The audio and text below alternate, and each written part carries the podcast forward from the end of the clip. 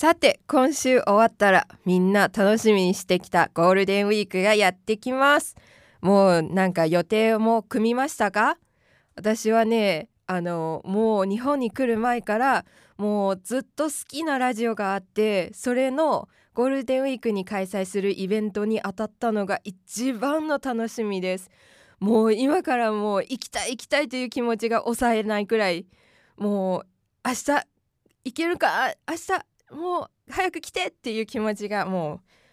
うもうもう無理です。うまく言葉にもできない。さてねあの皆さんもね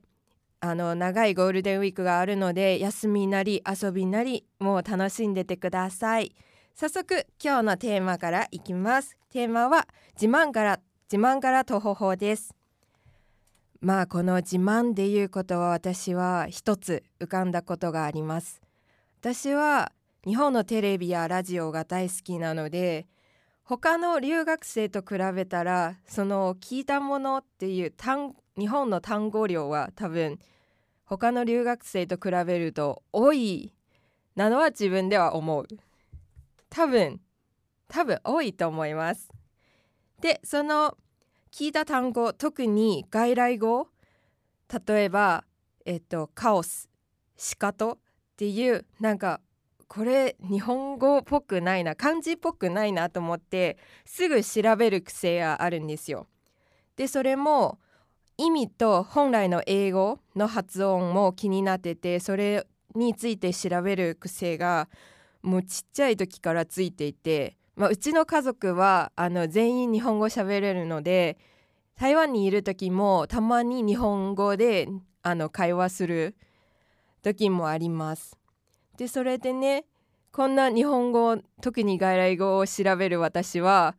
まあ知ったら当然あれじゃないですかどっかに使いたいっていう気持ちはあるので私もそれをどっかにあの会話すぐ覚えたらすぐ使うっていう癖もついてるんででこれでねいっぱい知りすぎて似たようなものば似たような言葉をポロッと言っちゃうなんか恥ずかしいエピソードを2つ紹介したいと思います。とあるえ1つ目がえっとお母さんが私のあの家に帰ったら皆さん何するんですか？うちは、えっと、家帰ってあの靴からスリッパに変わるんですけどその時にスリッパで言いたくてなぜか「ねえお母さんあ私のスリッパがなかったんですよ。でお母さんが洗いに行ってたんですけどなくて「ねえお母さんスリッパは?」って言うはずなのに「ねえお母さん私のスナイパーは?」ってでお母さんが「ん？どういうことってまあ当然そういう反応するんですよねって思って「ねスナイパーは?」ってすごい怒っててまあ皆さん知ってるんだよねあの銃を持ってる方がスナイパーなんですけどこういうちょっと恥ずかしいとこもあるしあと2つ目が最近あったんですよ。バイト先でなんかお客様が私がバイトしてるところが鍋のレストランなんですけどあの野菜がビュッフェで自分で取れるんですよ。で横に両サイドにトングがあっあの自分で取って自分で返すみたいなシステムなんですけどなんかあるお客様がそのトングの返し返し方がすごい華麗で一ターンして返すみたいな。でそれを見て私があの人すごいダイナミックなあの返し方してるなって思ったんです言おうとしたんですよでもなぜかあの人すごいダイナマイドな方ダイナマイドな返し方だねって言っちゃったんです。でその時に横にいるえっと同僚があの3人いるんですけど3人ともあ2人が気づいてなくて1人しか気づいてないのよ。それをすごい間を貯めてダイナミックじゃない？っって言った瞬間にすごく恥ずかしくてしかもまあまあ大声で喋ってたんですけどもうそこからもう恥ずかしくて穴があったら入りたいぐらいな程度なんですね。もうこれにあのこんなことがあるんだったらもう知ってる単語をまあ知ってることは悪いことではないのででも皆さん喋りたい時は一度えっと脳に考えてから話そうね専門学校東京アナウンス学院アナウンス科ではオープンキャンパス体験入学を開催中。声の仕事に興味のある方は東邦学園ホームページをチェック。皆さんこんにちは。村川葵です。いやーやっと待ちに待ったゴールデンウィークですよ明日からね。みんな何するんですか？もう私もねすっごい楽しみにしてるんですけどしてるんですけどまあ大した予定はないんですね。まあそれなりに遊んでそれなりにバイトしてまあそれなりの休日を過ごす予定なんですけどまあ暖かくもなってきたしね。のほほんと過ごすのもいいのではないかなと思ったりしてね。いつも通りの平凡な日常こそ幸せって言いますからね。そういうことですよ皆さん。ということでそんな話は置いといて私最近野球観戦によく行ってるんですけれども先日もね父と一緒に東京ドームに試合を見に行ってきたんですよ。で野球ってと試合前に始球式をするんですけれどその日の始球式をする方がなんとねあのレジェンド昭和の大スター誰か分かりますか？そう大正解。郷ひろみさんです。もういやすごくないですか？なんかいや本当にね特別ファンとかではないんですけど見られるなら見ときたいじゃん。是非ね。もうこれはねお目にかかりたいと思って楽しみにしたんですよ。でも私その日ちょっと学校の後予定があってそこから球場に行ったんで結構ギリギリに着いちゃったんですよ。でしかもねその日なんか5年ぶりに西武が東京ドームで主催試合する日っていうのでもう本当に満員だったんですよ。まあそりゃ人は多いだろうなとは予想してたんですけどもう行ってびっくりもう予想をはるかに上回る人の多さでもう入るのにね40分もかかったんですよ球場に。でね入れた頃にはねもう試合も始まっててもう3回も表とかになっちゃっててね。もう当たり前なんですけど郷ひろみさんの姿なんてね跡形もなく。もうね始球式見られなかったわけですよ。でもこんな一生に一度あるかないかのさそんな機会をさ球場にいたんだよいたのに見られなかったんですよ。こんなね壁1枚鉄1枚の向こう側にいたのに見られなくて。もうね絶対この球場で一番郷ひろみさんのこと私が見たかったんだって思ったんだけどもう私がさ球場入るまで始めんなよとか思ってもうブーブー言いながら試合見てたんですよ。まあね結果その日試合は負けましてもう郷ひろみさんも見られないわ試合には負けるわもう最悪な気分だって思ってたらなんかこう試合終わってヒーローインタビューとかしてる裏でなんか何やらスタッフがねなんかこそこそ準備してるわけ。何何？と思ったらなんと試合終わった後に郷ひろみさんのスペシャルライブがありますよと。うわーガチかと思ってわーって郷ひろみさんが走りながら入ってきてもう2曲歌ってくれたんですけど1曲目はねもう定番の「出会いは億千万の胸騒ぎ」もう分かりますよね日本人で知らないやつなんていないだろうっていうぐらいのね名曲のあの2億4,000万の瞳ですようわーもうガチか来たと思ってもううわーってなって会場のもうボルテージも爆上がりで私の気分もね最高潮だったわけですよでもねあめっちゃノリノリであの歌詞って「ジャパン!」って言うんですけど私も一緒に「ジャパン!」って叫びながら生ジャパンをね初めて聞くことができて最高でした。なんですが問題はね2曲目ですね。もう私の予想はまあ「アーチーチー」っていうあのあれだったんですけどなんとなんか「じゃんけんぽん GO」っていう曲だったんです。知らん。ごめんなさいなんだけどあちちとジャパンしか私知らないからねもうなんかとりあえずリズムには乗っておいたんですけどもっとね。でも悪いのは私なんですよ。もっと曲をねこう調べて勉強しておくべきだったんですけどでもねすっごい楽しかったです。もう正直ね試合な試合より郷ひろみさんの記憶の方が強かったぐらいでした。もう素敵なジャパンをありがとうございました。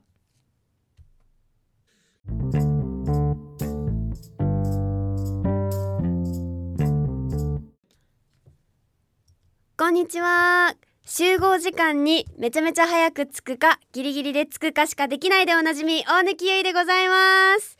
今日は30分前に着きました。なんでこううまくちょうどいい時間に着けないんですかね。うんずーっとねスマホで30分間暇つぶししてました。もうこんなんばっかなんですよ。ねなんかアルバイト前になんか50分前とかに着いちゃうからカフェで暇つぶししてたら気づいたら2分前でギリギリになっちゃうみたいな。ちょうどよくつけないの。なんで？なんでみんなそんなちょうどよくつけるんですか？教えてください。そんな話はどうでもいいんですけどなんか本当にあったかくなったと思ったら次の日雨でめっちゃ寒いとかさ。と思えば今日はちょっと過ごしやすい天気ですよね。良かったですけど。なんかこうあったかくなってくるとやっぱりこの遠足思い出すなって。遠足って大体この時期えもうちょっと後かな。この暖かくなってきたあたりに遠足行ってたような記憶があるんですけどね。なんか私中学2年生の時の遠足がすっごい記憶に残ってるからちょっとその話をしたいと思うんだけど中学2年生の時に私鎌倉旅行に行ったのね学校で。鎌倉のお寺とか見て今全く覚えてないんだけどまあ中学生なんてそんなお寺とか、まあ、そんなマニアの人じゃなきゃあんま興味ないじゃん。こんなこと言っちゃ言っちゃダメかもしんないけどあんま興味ないじゃん。それよりもこう反行動で先生のいないところで自由行動するっていうのがすっごく楽しかったのね。でその時私のグループが女子4人組。もう最高だよね。もうめちゃめちゃねカフェ回った。鎌倉まで来てカフェ回るっていう。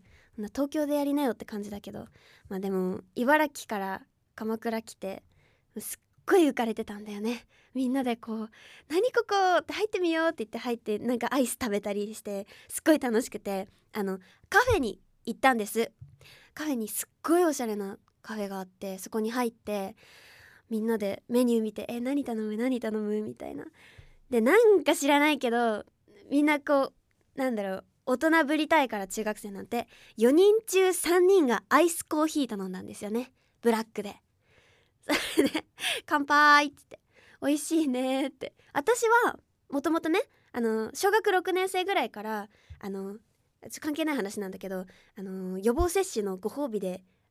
コーヒー買ってもらうみたいな感じでコーヒーデビューしたからアイスコーヒーは普通に飲めたんだけど他の2人が飲めないわけ。なんでアイスコーヒーにしたのって感じだけど。だからしばらく飲んできただんだん2人の顔が曇ってくるんだよね。最初楽しいみたいな強がってたのに。私は普通に飲んでたんだけど。で2人がちょっとあのアイスコーヒーの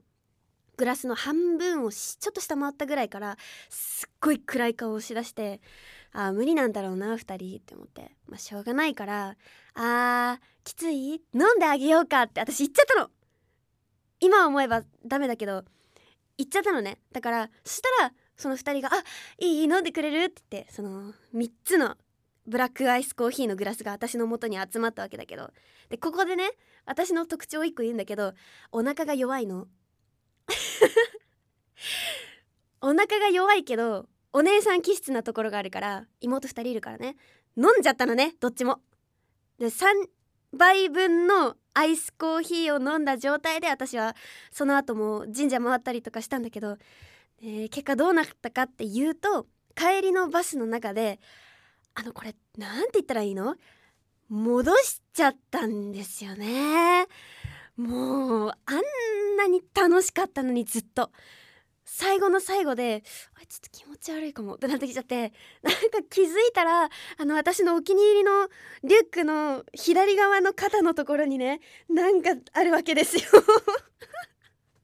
最悪。だからすごい一番最後がちょっとキラキラで終わってしまうっていうちょ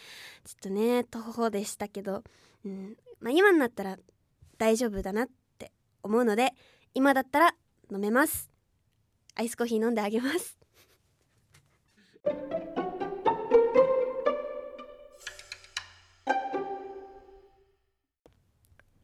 はいこんにちは。松本ひまりです。えー、っとねもうちょっと聞いてほしいことがあってミラクルが起きたのこの間。ちょっとねお昼前でちょっと申し訳ないんだけどこの間ね私ご飯夜ご飯を家で食べてたんだけどもうねお風呂も入ってパジャマを着てご飯を食べてたのね。そしたらなんかその日のご飯がなんかお好み焼き風餃子みたいなやつでめっちゃ美味しかったの。でえ美味しい？みたいな感じですごいテンション上がって食べてたらその餃子がねあの私の箸からつるって滑り落ちまして。うわやばい。これ絶対床にソースついてるやつだって思って下見たらね餃子がないの。あれ？って。さっきまで私の箸の上にいた餃子は？って思って見てみ探してみたらなんとそのパジャマの胸ポケットの中に入ってました。もうびっくり。本当。でもまあ床に落ちなかっただけよかった。でもそのパジャマのね胸ポケットの中ってよくねハムスターを入れて遊んでたりとかしてて、まあ、いろんなものが入ってるわけですよ。だからああまあまあよかったかな？みたいな。ねちょっと救われたような絶望のような、まあ、食べましたけど。まあねそういう間抜け話からちょっと始まって。まあね食べ物の話でいくと私自慢って言えるのか分かんないんですけど、ま、好き嫌いがあんまりなくてなんか今気分じゃないなとかそういうのは結構あるんだけど好き嫌いがない食べれないものがあんまりないのね。で今はもう結構人より食べる。なんか見た目的にはそんなに食べないよねみたいな感じで見られがちなんだけどめちゃくちゃ大食いなわけでで高校の時とかもうめっちゃ友達とあの焼肉の食べ放題とかいろんな食べ放題を巡ってたぐらい食べることが好きなんだけど、まあ、こう見えても小学生の頃めちゃくちゃ小食で食べるのがめちゃくちゃ遅かったのね。でも給食小学生あるある給食ってあるじゃん。でも給食が大嫌いで。もうなんか先生によるんだけどその先生によっては全部食べなきゃダメ減らしちゃいけないっていう人とあとなんか減らした人とか残した人はデザート食べちゃいけませんみたいな。そういう先生がまあいたわけ。でもまあね1年もほんと最悪な年があったんだけど、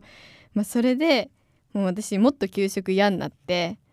しかも遅いからその残されるわけよ。昼休みみんなが遊びに行ってる中食べ終わってない人だけ残されて机下げて狭いとこでちまちまと時間が経つのを待つっていう。もうさ食べれないもんは食べれないんだよ。そんな食べてさ無理に食べてどうすんのっていう怒り